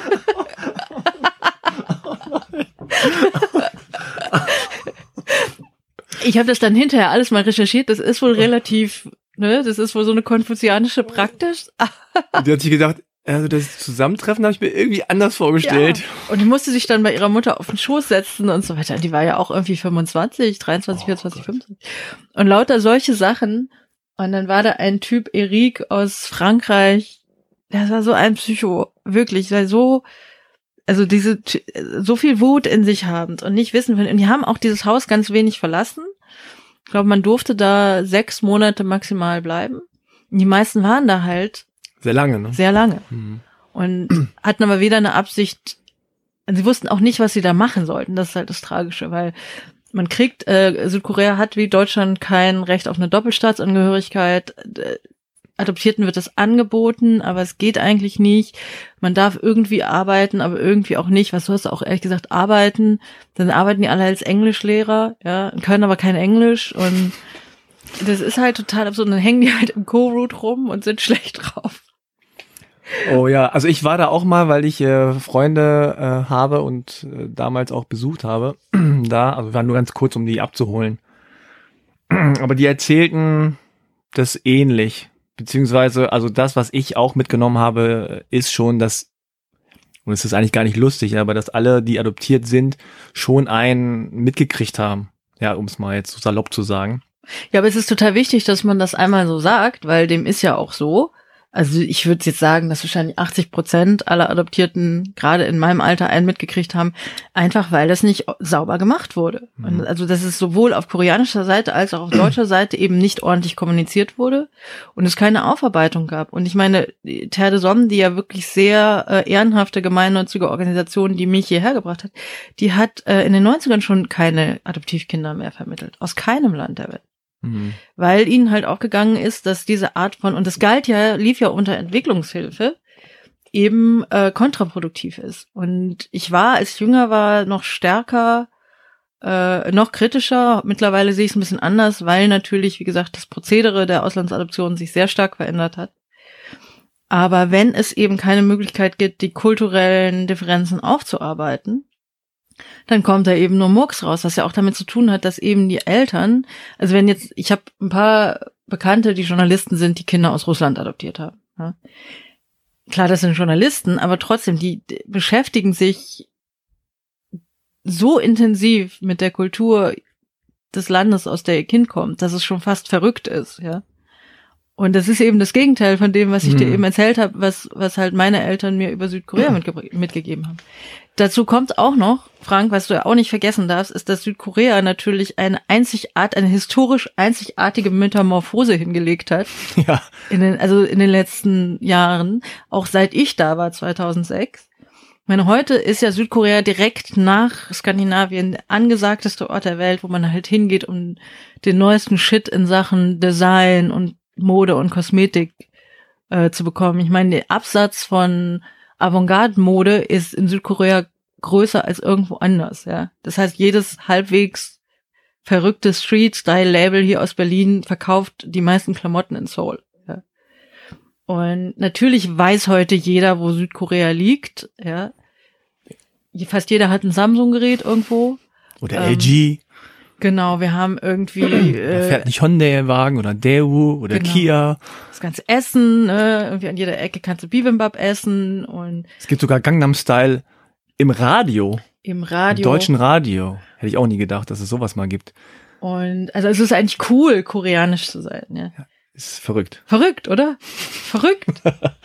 Und ich glaube, das hat sich natürlich sehr stark verändert, aber als ich damals da war, und damals war ja das große Ding äh, Japan und Hongkong. Stimmt. Ähm, und alle wollten nach Japan und alle, wollten nach Tokio und japanische Kultur war so eine große Geschichte und so weiter. Was sie natürlich auch ist, aber man hat sich eben nicht mit Südkorea beschäftigt. Und ja. heute ist Südkorea in aller Munde. Und äh, da muss man sich auch nicht mehr fragen, was da für ein Klima ist. Und ja, man kann halt einfach Kinder nicht so verpflanzen. Man kann die nicht einfach wegnehmen, aus irgendeinem Land sagen, so, jetzt bist du hier zu Hause und dann denkt man, das ist alles gut. So war ja ein bisschen die. Nee, und du darfst eben die Abhängigkeit nicht so groß machen, weil natürlich dadurch, dass das als Entwicklungshilfe deklariert wurde, einfach äh, die Adoptiveltern auch noch als Retter dargestellt hat. Und das Gerettete muss natürlich dankbar sein. Während du halt heute viel mehr einfach, äh, dass es um einen Kinderwunsch geht. Ja. Mhm. Also wenn ich jetzt sage, ich bin irgendwie 40 und hätte gern noch ein Kind, ähm, dann ist es für mich einfacher, ein Kind zu adoptieren, als jetzt durch den biologischen Prozess zu gehen, irgendwie noch ein Kind zu bekommen. Und Hast du dich denn dankbar gefühlt oder hattest du auch schlechtes Gewissen, dass du nicht dankbar warst? Ich hatte das schlechte Gewissen. Ich habe mich überhaupt nicht dankbar gefühlt, weil ich ja kein Mitspracherecht hatte. Mich hätte ja keiner gefragt, ob ich in Südkorea im Heim aufwachsen will oder lieber in Osnabrück. In aber du wurdest Familie. ja immerhin gerettet. Ich wurde gerettet, ja, aber wovor denn? Ja, sonst wärst du doch vielleicht gestorben. Ja, so. aber dann ist es halt irgendwie, natürlich. Mhm. Äh, ja, ne? Ja, Eben, aber das ist halt so, das ist ja wieder going back to white man's privilege. Das ist eben das, was du dann sagst als westliche Welt. Ja, aber wenn ich nicht gewesen wäre, mhm. was wäre denn aus dir geworden? Ja, das hätte denn das Schicksal schon entschieden. Und es gibt halt eine Machtposition über eine Kultur und halt auch über eine Person, die tatsächlich, glaube ich, ungesund ist. Und ich glaube, diesen Hau weg, den du auch selber gesehen hast im Code in Südkorea, der kommt halt viel stärker daher, aus dieser, aus dieser Machtposition, an der keiner schuld ist. Also ich würde heute nicht mehr sagen, die wollten das irgendwie, sondern einfach aus so einer wirklich unreflektierten Unschuld heraus, da einfach sehr viel Schaden entstanden ist. Ja. Jetzt hast du schon gesagt, ähm, also dieses Koro, das ist wirklich ein sehr eigener Ort und es gibt ja auch tatsächlich so eine Art von, ja, wie du sagst, adoptierten Szene und mhm. ich schätze mal, es war auch sehr großes Thema, äh, wenn jemand seine Eltern getroffen hat oder kurz davor war und es gibt ja verschiedene Wege, das zu tun. Also in, in Korea ist es auch durchaus üblich, dass Leute dann in so TV-Sendungen gehen genau. ne, und dann sagen, ha, ich bin so und so und meine Geschichte ist so und so und wer weiß, vielleicht ist da jemand draußen, und äh, weiß was über mich. Und manche finden tatsächlich dann auch so ihre Väter, Mütter, Eltern. Wie, wie war das bei dir? Du hast gesagt, oh, ich, ich äh, kann Bock mit euch jetzt abhängen. Ich mache mein eigenes Ding, ich gehe raus, ich recherchiere. Ähm, warst du denn auch im, also das war vielleicht auch ein gewisser Schutz davor, ne, oder? Also, dass du das jetzt so journalistisch rational ran, angegangen bist? Das war bestimmt ein Schutz. Ähm, ich habe, es gibt halt die internationale Agentur in Südkorea, heißt Hold. Äh, haben auch einen interessanten, äh, die Adresse ist Place of the Children in Seoul. Ähm, und die haben richtig eine Abteilung. Da sitzt eine Tante, die ist selber mit acht aus Südkorea in die USA adoptiert worden. Die spricht mittlerweile, also mittlerweile, also damals fließend Englisch und ähm, Koreanisch.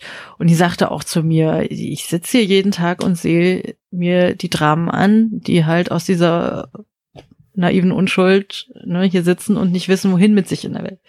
Und es gibt einfach, um die Zahl nochmal zu nennen, über 200.000 Kinder, die von ähm, aus den späten 60er Jahren bis in die mit 80er Jahre aus Südkorea adoptiert, wo, in die Welt adoptiert wurden. Es wird immer noch gemacht, nur weniger. Man darf auch nicht vergessen, dass der Staat Südkorea damit Devisen verdient hat. Also bei aller Nächsten- und Menschenliebe, das ist auch einfach harte Währung das, äh, wie du weißt, war es damals eine äh, äh, Diktatur, eine Militärdiktatur, die haben auch einfach das Geld genommen. Und natürlich sind es alles Auswirkungen davon, die du bis heute in die koreanische Gesellschaft erkennst. Und es gibt halt, wie gesagt, ein ganz normales Prozedere. Du machst dir einen Termin, dabei holt, gehst dahin, Place of the Children, triffst dich mit der Dame. Die Dame gibt dir irgendwie eine Stunde Zeit. Und dann gehst du deine Akte durch und dann kriegst du alles, was die unter deinem Namen, man muss sich da vorher anmelden, die sitzt dann da mit einer Akte und das ist alles. Und ich wusste halt, es gab ein Waisenhaus in Degu, da war ich äh, amtlich aufgenommen, drei Monate, und da bin ich dann auch noch hingefahren mit Heyun zusammen. Und äh, das ist auch, das ist halt heute kein Waisenhaus mehr, sondern äh, ein privater katholischer Kindergarten. Und es war halt so eine typische koreanische Situation, wo dann alle lächelnd vor dir stehen und so mit dem Kopf äh, äh, wackeln und sowas. Nee, es gibt natürlich keine Infos. Und da sind dann so koreanische Geschichten, wo du halt einfach auch nicht weißt, ist das die Wahrheit, ist das eine Höflichkeit, die dann irgendwie sagen, nee, die Unterlagen sind verbrannt. Ja. Hm. Und ähm, es gab im Grunde nur für mich nur Dead Ends und nur äh, ähm, äh, also keine wirklichen Anhaltspunkte, aber letztendlich ist natürlich der Weg auch das Ziel und eben gerade weil Heyun dabei war und weil jemand dabei war, der mich da wirklich muttersprachlich so durchführen konnte. Wie gesagt, wir waren beim Wahrsager, wir waren, wir haben eigentlich alles versucht, was man so versuchen konnte. Ähm, Aber du warst nicht in der TV-Sendung. nee, das hätte ich nicht gemacht. Ja. Ich wusste damals auch schon, dass, dass mein Jahrgang, also vor 1980 geboren, musste das eigentlich nicht versuchen. Es gibt ja dann auch so, so absurde Situationen. Da habe ich mal in so einer Dokumentation gesehen, dass dann da eine junge Frau sitzt mit so einem Block und einem Stift und dann plötzlich äh, vor ihnen, vor ihr dann ganz viele Männer und Frauen kommen und sagen, ja, du bist es, du bist mein Kind. Und sie sitzt da so wie so, wie so eine Beamtin, oder sie, in dieser Dokumentation, sie saß da wie so eine Beamtin und hat gesagt, okay, und hat dann so versucht, durch Fragen herauszufinden, ob das wirklich ihr Vater ist. Das werden heute Genteste gemacht. Ja, also damals, äh, und da sitzen die Leute da, ältere Männer, und weinen und sagen, es tut mir so leid und so. Und vielleicht ist das aber auch gar, also das ist äh, total absurd. Ja, es gibt ja diesen berühmten Fall von Annelie Schinkel, die halt über diese TV-Sendung ihre leibliche Familie wiedergefunden hat und dann war ihre Mutter schwer krank und brauchte eine Niere, glaube ich. Und dann hat Annelie, ich weiß nicht, ob es eine Niere war, auf jeden Fall hat sie ihr ein Organ gespendet Ja. oder Knochenmark oder irgendwas, Hm. was dann im Grunde die leibliche Mutter gerettet hat. Also wirklich eine recht spektakuläre Geschichte. Ja. Ähm, wir haben Annelie damals für das Theaterstück auch, wir, ich habe dann später zusammen mit dem Rimini-Protokoll ein Theaterstück aus der Reise entwickelt. Ich habe auch ein Buch drüber geschrieben und da haben wir eben diese Annelie-Geschichte nochmal aufgearbeitet und hatten sie auch kontaktiert. Ähm, Wie, wie war denn eigentlich dein Gefühl, als du gemerkt hast, okay, hier gibt's nur Sackgassen, es gibt über mich keine Dokumente oder wenig, es gibt nichts, was sicher ist, äh, ich bin ja gar nicht so viel weitergekommen. Warst du enttäuscht? War das, war das einfach auf der rationalen Ebene noch so, okay, jetzt muss ich halt meine Geschichte so und so schreiben oder weißt du noch, wie du dich da gefühlt hast? Ich habe mich ähm, damals ehrlich gesagt ganz erleichtert gefühlt, weil ich im Grunde war ja nur klar, dass es nichts gibt. Also dass es, dass ich mir auch keine weiteren Gedanken darüber machen muss, sondern dass es da einfach nichts gibt und dass das damit für mich abgeschlossen ist.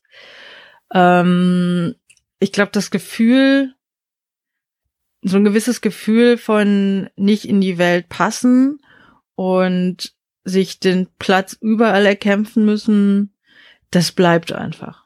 Das war vorher da, das ist heute noch so. Und mich hat einfach so erleichtert, dass ich gerne in Südkorea war, Mhm. dass es mir da gefallen hat und dass ich allgemein fand, es ist eine tolle Reise, weil ich ganz tolle Menschen, also gerade Frauen da kennengelernt habe.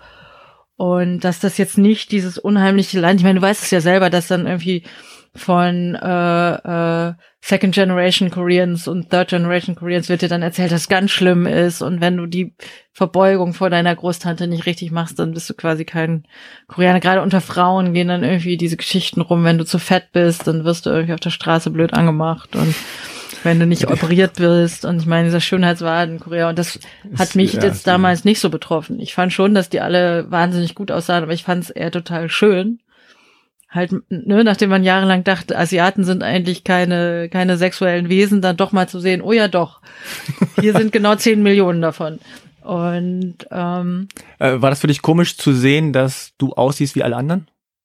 ähm, nee, also ich sah ja auch nicht aus wie die. Also wirklich gar nicht. Also ich sehe, heute ist es wahrscheinlich anders. Ich würde sagen, heute hat sich ein bisschen, aber damals waren halt die Frauen so in diesem Prinzessinnen-Style, ne? So mit, Mhm. die haben sowas post-viktorianisches ganz schwer zu beschreiben und tatsächlich viel weißer als ich im Gesicht und auch schmaler. Also ohne dass ich jetzt irgendwie Naja, schmal. doch, also so eine koreanische Frau ist ungefähr so. Und ähm, das ist äh, schon anders. Also ich war jetzt, ich war dieses Jahr zum ersten Mal in Peking Und da hatte ich eher das Gefühl, da sehe ich so aus wie die. Die dachten auch alle, ich komme daher. und äh, äh, also diese extreme Ästhetik in, in, in Soul, die habe ich jetzt auch nicht, also da habe ich mir jetzt auch nicht äh, wie, drin Ja. wiedergefunden, aber ich fand es wahnsinnig toll, da rumzulaufen, mir das anzugucken. Ja. Ich habe ja so eine Geschichte, die ich immer erzähle, wie ich in der U-Bahn war. Äh, aber das war, wann war das? 99, glaube ich. Und dann in dem, in der Spiegelung des, der Fensterscheibe mich selber gesehen habe im, im, Umfeld der anderen. Und dann gemerkt habe, so krass, du siehst aus wie alle anderen hier. Also das war, äh, ich habe mich fremd gefühlt, weil ich ja die Stadt Mhm. nicht kannte und so und äh, bin alleine rumgefahren und wusste nicht so richtig, wie läuft das hier alles. Und dann habe ich aber gesehen im, im, im Fenster, dass ich so aussehe wie die. Und dass es keinem auffällt, dass ich hier nicht, vielleicht nicht hergehöre oder nicht herkomme. Das war für mich schon so eine, so eine Schlüsselsituation. Ich mir gedacht habe, crazy, ich bin hier so Undercover-Tourist irgendwie. Äh, Das merkt keiner. Überall, in, allen Ländern der Welt ist immer so, äh, was ist mit dir? So, wo kommst du her? Und das, klar, ich sah auch anders aus. Ich hatte so Shorts an und sah aus wie so ein kleiner Junge, ne, mit Rucksack und so. Und die haben alle, es war auch so ein komischer Style mit, die hatten damals so alles zu große Schuhe. Die haben alle Schuhe zwei, drei Nummern zu groß getragen. Frag mich nicht warum. Also Mädchen, Jungs, egal, welchen Alter. Die hatten immer Schuhgröße 44, obwohl sie eigentlich 41 hatten. Das war irgendwie cool, große Schuhe zu haben.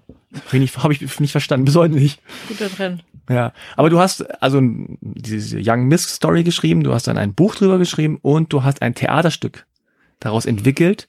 Komplett ausgeschlachtet, ja.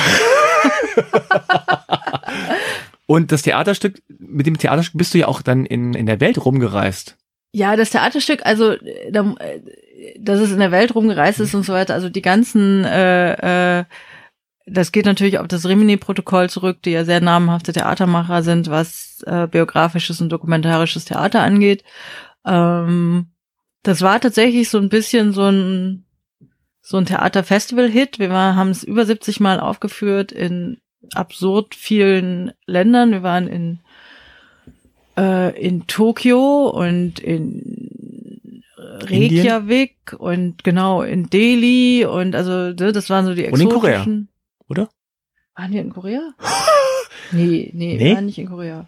Ach so, ich meine. nee, das hat nie geklappt. Das ist, hat nie Ach so, okay. Weil das natürlich, also die Koreaner wollten immer, aber konnten auch nicht, weil es ihnen ja auch irgendwie ein wahnsinnig peinliches Thema ist. Ja, ja. Hm. Das ist ja irgendwie dann doch uncool, weil wir haben ja damals noch noch viel präziser die ganzen politischen Zusammenhänge recherchiert und so weiter. Und ähm, das Rimini-Protokoll hat dann äh, einen Gentest gemacht und auch nochmal, die haben dann, äh, das fand ich auch echt bis heute phänomenal, die haben dann aus einem Archiv in äh, in Daegu ähm, die Zeitungen bestellt, die an dem Tag, an dem ich gefunden wurde, im Juli 1977, ähm, äh, dort veröffentlicht wurden. Ja, weil ja Wow. diese, um diese, diese Legende, das Kind war in Zeitungen gewickelt, um halt, ja, das stand halt wirklich in der Zeitung an dem Tag. Also das war sehr, sehr präzise und sehr genau recherchiert. Ähm, ja, irgendwann, also wie gesagt, ich bin nicht so der Typ, der auf der Bühne steht. Mir hat das, äh, ich fand es, das war aus ganz vielen Gründen total gut und tolle Erfahrung. Ich mochte nicht so gern auf der Bühne stehen. Und Aber ist ja krass, ich meine, du mochtest nicht auf der Bühne stehen. Du, du hast standst am- gesehen, ne? Du Ja, ich hab's da mit gesehen. Simone, ja. ne? ja, ja, genau. Ich habe es gesehen, das war sehr beeindruckend ähm, und sehr, sehr persönlich, auch natürlich sehr kritisch, wie, wie das schon angeklungen äh, ist bei dir. Ähm, aber war das jetzt mal so eine so eine Reinhold Beckmann Frage? War das für dich ein bisschen Therapie? Lustige ist, jetzt sahst du auch gerade ein bisschen aus wie Reinhold Beckmann. Ja, ja, ich habe das geübt. Normalerweise klopft er mit dem mit der Hand auf den Tisch, macht dann so. Also, naja, kann man jetzt nicht sehen. Ja, Reinhold, es war auch eine, es war auch Therapie. Natürlich war es Therapie. Es Mhm. ist, ich habe ähm, letztendlich glaube ich immer, dass ich, also dass es auch was ist, was bei mir bleibt und immer so war, dass eben aufgrund dieses fehlenden Glieds in meiner Biografie, nämlich dass ich wirklich nicht weiß, wo ich herkomme, wer meine Eltern sind oder warum sie mich weggegeben haben, dass ich immer ganz mir laut vorsagen muss, wer ich eigentlich bin. Verstehst du? Das Ja. ist so, und dass ich auch nicht, ähm, wenn ich, ich habe jetzt ja im letzten Jahr ein zweites autobiografisches Buch rausgebracht und immer vorher auch die Lektorin und so, du kannst, also ne, die äh, äh, kreative Non-Fiction, ne, kreative Sachbuch ist aus, da ist die Wahrheit durchaus Dehnbar. Dehnbar, ne? Äh, und die kann es nicht. Ich muss Mhm. dann wirklich wie so eine, wie so eine Zwangsstörung ähm, äh, die Wahrheit sagen. Und ich muss ganz ehrlich und persönlich äh, das aus mir rauslassen, was ich in dem Moment wirklich empfinde. Ganz komisch. Ich find's selber auch ehrlich gesagt total bescheuert. Wieso? Also, Das ist so eine zwanghafte. Äh, Zwanghafte Ehrlichkeit. Ja, aber also ich weiß auch nicht. Und das war halt natürlich, ich erzähle das manchmal noch, weil das so absurd war, weil ähm, das Stück endete mit einem Text, den ich geschrieben hatte über Musik, weil das Rimini-Protokoll, nachdem sie halt diesen Gentest veranlasst hatten, wir haben, haben wir rausgefunden, dass ich äh, äh, Dispositionen für Alzheimer habe. Ja. Und äh, dann haben wir, habe ich halt so einen Text geschrieben, wo es halt darum ging, dass ich diese ganzen Lieder, die mir so viel bedeuten, vergesse. Und das Rimini-Protokoll ist sehr sachlich. Also wenn du mich jetzt sachlich findest, dann sind die, also sie haben immer gesagt, es- der, der, der Witz geht so, das Rimini-Protokoll ist so sexy wie ein SPD-Ortsverein. Ja. Und für die war das, glaube ich, ein wahnsinniger Schritt in irgendein, in irgendein Hollywood-Schmalz, jetzt zum Schluss ihres ja sehr gut recherchierten Stücks, diesen Text von mir zu haben. Und dann ging das Licht aus. Und dann ging das Licht wieder an und wir mussten uns verbeugen. Und es war jedes Mal so, 70 Mal, dass die Hälfte der vielleicht 60, 70 Gäste weinte halt, ja. Mhm. Und dann habe ich halt immer in diese heulenden Gesichter gestarrt und dann guckten mich die Leute immer so wahnsinnig, auch Freunde, die ich lange nicht gesehen hatte. So, ich muss jetzt erstmal klarkommen. und dann waren wir in Madrid und ähm, Santi, also mein Sohn war ja oft dabei, weil er war ganz klein und äh, ähm, habe ich halt die Familie immer mitgenommen. Und dann waren halt drei spanische Damen, Mütter, die selber Kinder adoptiert hatten. Und die stürmten auf mich zu und mit ganzen iberischen Temperament. Temperament auf mich zu und hielten mich im Arm. Drei davon und weinten. Och Gott. Und ich da so, so, Gott, was mache ich denn jetzt? Und auch Adoptierte haben sich natürlich bei mir gemeldet mit, mit absurdesten Briefen darüber, dass sie nicht wussten, mein Leben war, äh, hatte keinen Sinn, ich wusste nicht wohin und dann kam dein Buch und dann kamst du und jetzt liegt mein Leben in deinen Händen. Das ist wirklich wahr. Wow. Und Und das hatte ich eher so ein bisschen abge... So ja, ich kann, damit, also konnte ich, also das war mir definitiv zu viel. Ja. Ähm, das mit den, mit den Damen da in Madrid, das fand ich sehr herzig, aber auch da wusste ich nie so richtig.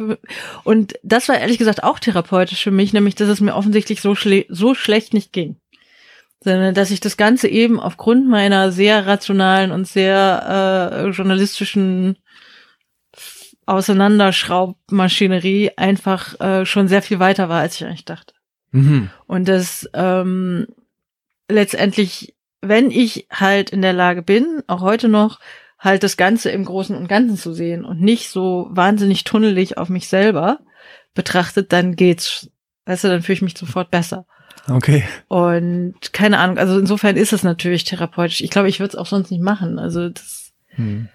Aber das Interessante ist ja bei dir, dass du im Grunde deine Tools, ne, das, was du kannst, nämlich recherchieren und dann hinterher drüber schreiben, ähm, dass das dir geholfen hat bei deiner eigenen Bewältigung oder bei der Bewältigung der eigenen Biografie.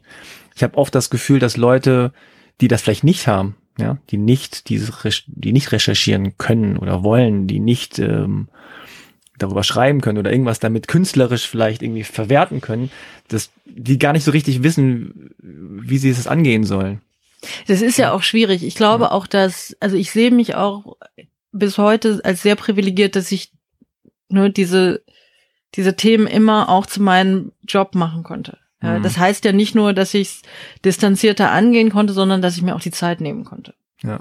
Und dann habe ich natürlich also die zweieinhalbtausend Euro von der Brigitte Jungmiss, aber ich habe dann auch einen Vorschuss vom Fischer Verlag bekommen und ähm, auf meinem damals kleinen prekären Level das aber immerhin geschafft, das zu meinem Vollzeitjob zu machen und mich auch angemessen damit zu beschäftigen. Wenn ich jetzt äh, äh, Stationsärztin in der Charité wäre, dann könnte ich wahrscheinlich zwischen zwei Blinddarmentzündungen das kaum irgendwie reinschieben. Und ich glaube, dass du, ähm,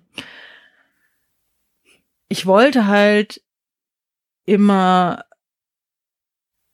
gut klarkommen. Ich wollte mich da nicht drin aufhalten. Ich wollte eben nicht, dass ich, dass es zu meiner Identität wird, adoptiert zu sein. Mhm. Und ich glaube, dass das natürlich geholfen hat. Und ich versuche heute irgendwie, soweit es geht, halt meine koreanische Herkunft halt auch zu pflegen. Ich kann es nur mit essen, also ich kann jetzt alles kochen. Ich mache auch Kimchi selber. Und Ehrlich? Ja, ja.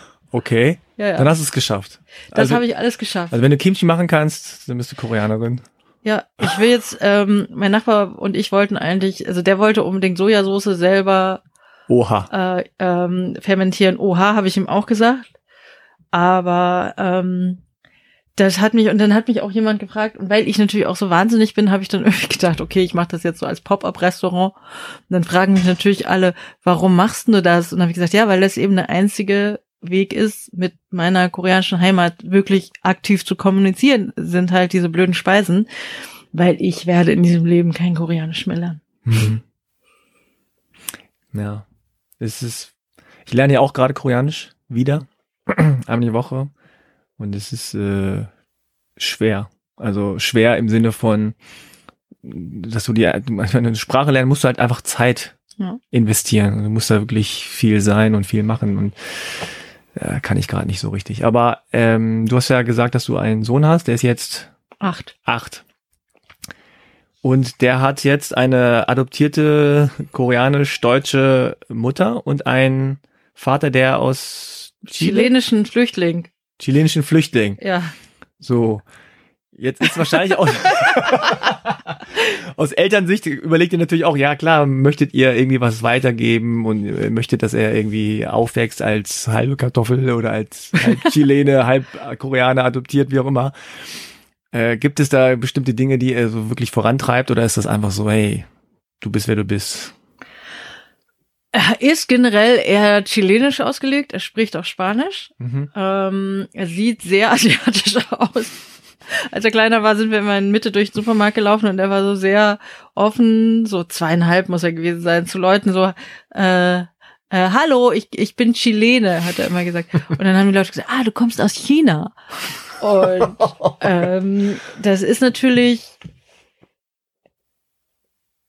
er sieht sich, also das haben wir auch sehr stark äh, etabliert, er sieht sich als Berliner. Ja. Und ich finde, das sollte er auch. ja, das ist gut. Äh, für uns war halt immer der Wunsch, dass er halt anders aufwächst als ich. Und deswegen haben wir halt gesagt, Mitte Kreuzberg, Schöneberg, Friedrichshain, Südprenzlauer Berg, Wedding vielleicht noch. Was anderes wäre für uns ein anderer Stadtteil nicht in Frage gekommen. Er ist jetzt in Kreuzberg auf einer echt bunt gemischten Schule, hat Freunde, die deutsch-türkisch sind, Freunde, die afrodeutsch sind. Und da ist das eher, das ist wieder eher wie ich in der, in der afroamerikanischen Highschool, ist eher interessant, da äh, Migrationshintergrund zu haben. Er ist halt, äh, er hat es ganz lange nicht kapiert. Ähm, man musste ihn darauf aufmerksam machen, dass er anders aussieht und dass ich anders aussehe. Und wir hatten, äh, ich war in Herbstferien mit ihm in äh, und unseren deutschen Nachbarkindern im Jump House in Reinickendorf, weiß nicht, ob Ah, du das kennst. So ein Trampolin. Trampolinpark. Mhm. Und da gibt's äh, so verschiedene Geräte, wo die Kinder sich dann anstellen müssen. Und dann hat er da irgendwas gemacht und dann hat wohl irgendein Kind hinter, hinter ihm in der Schlange gesagt, die Asiaten, die bringen's halt nicht. Und ja, what eben. Und dann hat es die, äh, unsere deutsche Nachbarin, die Szene, hat mir das erzählt, war auch äh, empört und hat auch genau rausgehört, dass es despektierlich gemeint war und guckt mich dann aber ganz entsetzt an und sagt, Santi ist doch gar kein Asiate. ja. Und das oh war, Mann, ist das auch kompliziert. es ist so kompliziert und es ist, ich glaube, er ist, ähm, äh, er hat, dieses, dieses Halloween wollte er sich als Ninja verkleiden wegen Lego Ninjago und dann habe ich ihm mal ein paar Bruce Lee Clips gezeigt. Und Sehr dann hat gut. sein, sein, lustigerweise sein türkisch, sein deutsch-türkischer äh, Fußballtrainer nennt ihn Bruce Lee. oh, okay. Und Das hat sich also nicht geändert. das ist halt so. nicht mal äh, zu Jackie Chan gewechselt. Nee, Jackie ist ja auch äh, mittlerweile alt. Also sieht aus wie ein alter Mann. Bruce ist ja aufgrund seiner tragischen äh, Geschichte Immer einfach nie geblieben. gealtert. Hm. Und Jackie sieht ja einfach, äh, obwohl ich ja finde, dass er wahnsinnig süß aussieht als alter Mann. Stimmt. Aber ich glaube, er hat da ähm, weniger, weiß ich nicht, er findet sich, glaube ich, total schwer in Ordnung. Und wir haben uns jetzt, er war schon ein paar Mal mit Camilo in Chile. Und wir wollen so ab 2020, also wenn er so 10, 11 ist, mal mit ihm nach Südkorea fahren. Ja, schön. Ja, ich glaube, das ist natürlich einfach auch eine andere Generation jetzt und es ist viel selbstverständlicher, dass es man Leute trifft die ganz verschieden, aus verschiedenen Nationen kommen und irgendwie so halb dies, halb das und Viertel das und nicht vielleicht oh wie bei dir oder ähnlich wie bei mir auch äh, in einem Dorf aufwächst, wo alles komplett weiß ist und man da so raussticht. Ja, ich glaube, das ist für die, wie gesagt, die Bilingualität, da fängt's ja irgendwie an und ähm, ich glaube einfach und das eben würde meines Erachtens halt eine ganze Reihe an Problemen lösen, ist, wenn man einfach das klassische, starre, heute sagt man so schön heteronormative Familienbild ist gutes Wort, ne? Äh, das so muss ich mir aufschreiben. Schreib's bitte auf. das so ein bisschen auflöst, ja. Also was es ja sagen will, ist Vater, Mutter, Kind, Kind. Das ist das, so hat eine Familie auszusehen. Die Kernfamilie. Und die hat einfach ausgedehnt. ausgedehnt. Ich glaube, man ist sich darüber im Augenblick ziemlich klar, dass es halt, wie gesagt, das kann auch Vater, Vater, Kind sein und Mutter, Mutter, Kind, Kind, Kind oder äh, ob das jetzt in Patchwork-Formen oder wie auch immer ist. Und da kann es natürlich auch total gut sein, dass man einfach sehr starke und unterschiedliche kulturelle Einflüsse hat. Und ich glaube, wenn man das versteht, dass es diese Normalität eben nicht gibt, ja, mhm. gegen die wir als Kinder und Teenager noch angelaufen sind, dann ähm, ist es auch nicht mehr so fraglich, warum man denn jetzt aussieht wie ein Pekinese und nicht so wie äh, Thomas und Katrin auch, ja. Und ich weiß nicht, also das wäre für mich und für, für die Zukunft meines Sohnes erstrebenswert, dass man den Begriff ein bisschen ausweitet, was ja. eben Normalität ist. Ja, schön gesagt. Sag noch mal eben zum Schluss ähm, die Titel deiner Bücher, falls das jemand kaufen möchte. Mein letztes Buch heißt Das Fürchten verlernen, erschienen im Surkamp Verlag und das erste Buch heißt äh, Soul Berlin Soul, erschienen im Krüger Verlag. Es ist aber vergriffen. Wenn es jemand unbedingt haben will, dann schreibt mir doch über Facebook oder so eine Nachricht. Ich glaube, ich habe irgendwo noch eine Kiste mit Büchern stehen. Ah, Super, die verkaufen wir. Genau, für 1000 Euro das Stück. es gibt richtig Geld. Richtig Geld. Okay, Miriam, ja, vielen, vielen Dank. Gerne, gerne. Dass du hier warst. War sehr interessant, sehr schön. Und was ist das nächste Buch? Gibt's schon Pläne? Du musst äh, immer Bücher nö. schreiben. Irgendwas, irgendwas. Wird schon, mir wird schon was einfallen, was ich wieder unbedingt kundtun muss. Ich bewundere das ja, so Bücher schreiben, oder so nebenbei irgendwie. Alles klar, dann vielen, vielen Dank Danke euch auch fürs Zuhören und bis zum nächsten Mal. Tschüss. Ja, das war mein Gespräch mit Miriam. Zum Schluss wie immer noch ein Hinweis in eigener Sache. Alle Gespräche plus Fotos gibt's auch auf halbekartoffel.de. Wie immer ohne R und ohne E. Da gibt's auch eine Seite, die heißt Spenden. Da könnt ihr Unterstützerpakete bei der Crowdfunding-Plattform Steady erwerben, wo ihr monatlich eine kleine Summe an mich spenden könnt, wenn ihr mögt. Zum Dank bekommt ihr Aufkleber, Postkarten von halbe Kartoffeln, Newsletter ist dabei. Ja, ich denke, das lohnt sich. Also vielen Dank fürs Zuhören. Macht's gut. Frohes Fest an alle, die Weihnachten feiern. Und auch sonst schöne Feiertage. Kommt gut ins neue Jahr. Wir hören uns im Januar. Bis dann. Ciao.